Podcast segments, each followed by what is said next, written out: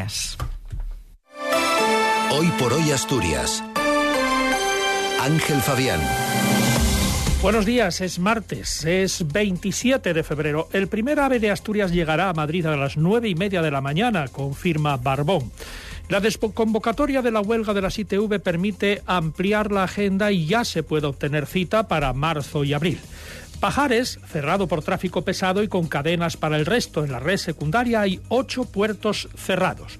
Y es que sigue lluvioso, con nieve a partir de unos 700 metros, y la temperatura es de 3 grados en Oviedo, Mieres y Langreo. Hay 6 en Gijón, 7 en Avilés y en Luarca, y 2 eh, en Cangas de Onís.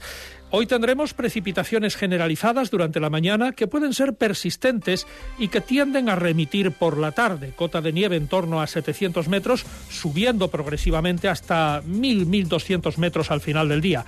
Temperaturas con pocos cambios, heladas débiles en la cordillera, vientos de componente norte con rachas muy fuertes en cumbres de la cordillera durante la mañana. Se pueden acumular más de 25 centímetros de nieve por encima de 900 metros. Mañana las precipitaciones serán débiles y la cota de nieve subirá durante el día hasta 1.800 metros con ligero ascenso de temperaturas. El jueves se irán intensificando de nuevo las precipitaciones a lo largo del día y la cota de nieve volverá a bajar a 900 metros. Martín Valle nos acompaña en la técnica. Décima ruta de la Fabada y las Verdinas. Hasta el 17 de marzo más de 78 restaurantes en Asturias en los que podrás saborear la fabada asturiana, les faves y las verdinas. Oviedo, Gijón, Avilés, Candás, Tineo, Leitariegos, Llanes, Lastres, Luanco, Navia, Soto del Barco. Toda la información de los restaurantes en rutadelafabada.com.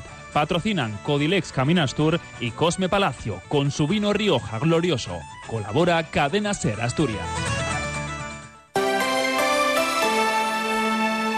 Son las 7 menos 8 minutos de la mañana. A esta hora es preciso el uso de cadenas en pajares para los vehículos ligeros y está cerrado para camiones. En la autopista del Huerna, las quitanieves están haciendo su trabajo y han conseguido mantener la circulación durante toda la noche. Se circula con precaución y sin cadenas. Sin cadenas, vamos, eh, con, con, neumáticos de, de, invierno es muy recomendable.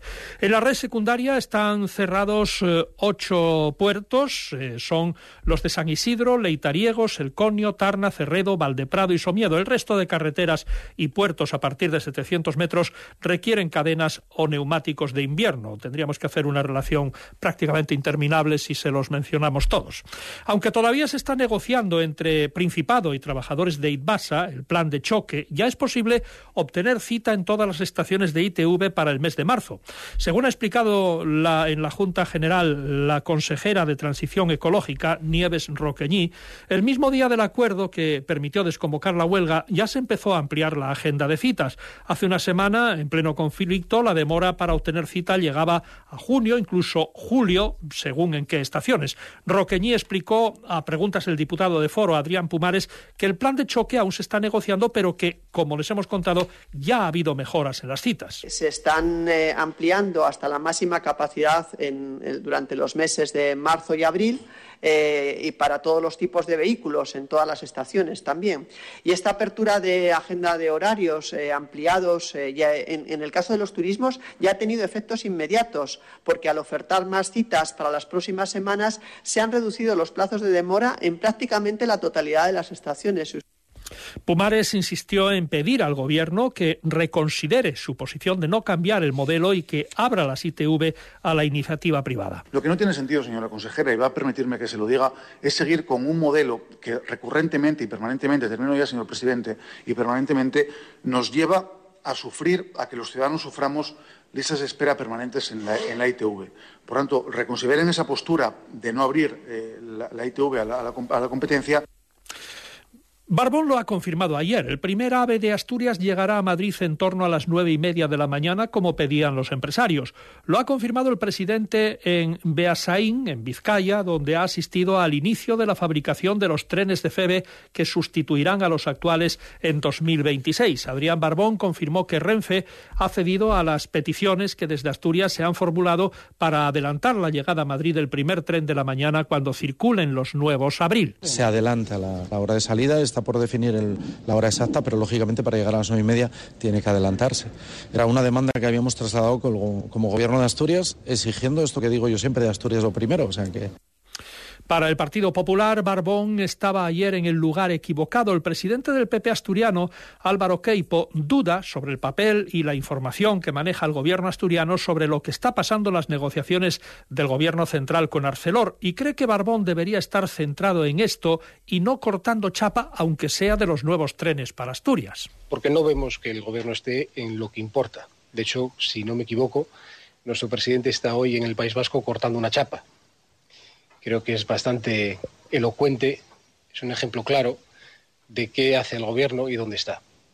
Por lo tanto, estamos preocupados y atónitos. Y aprovecho para pedir al Gobierno que se centre, que trabaje y que ponga sobre la mesa las medidas que cree que son convenientes porque el Partido Popular está esperando para acordarlas con ellos.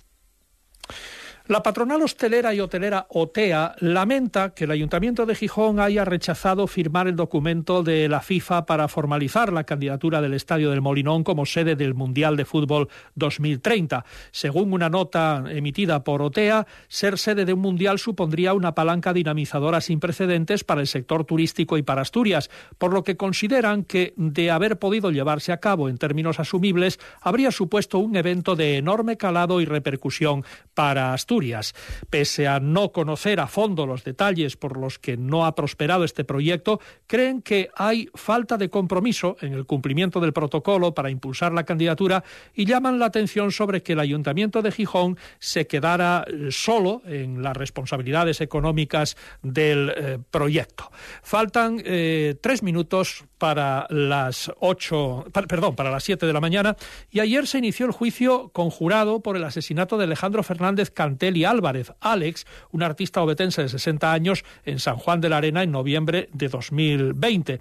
Declararon las tres personas que había en la vivienda de la avenida del Río del Nalón en el momento del asesinato sin que ofrecieran un relato claro y diáfano de lo ocurrido. Eh, el presunto asesino, el rumano Doru Robert Diditel, de 27 años, que era novio de la víctima desde hacía unos meses, se escudó en que había bebido eh, litros, dos o tres litros de vino y 20 cervezas para justificar que no recordaba nada. La versión del acusado sobre lo ocurrido fue muy diferente a la ofrecida por los testigos. Un supuesto asunto de drogas parece ser el origen de la discusión que acabó en asesinato. Faltan dos minutos para las siete de la mañana.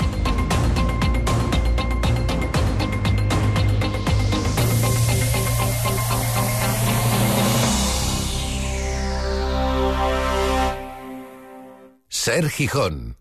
Renew. Descubre Renew, una amplia gama de vehículos de ocasión para todas tus necesidades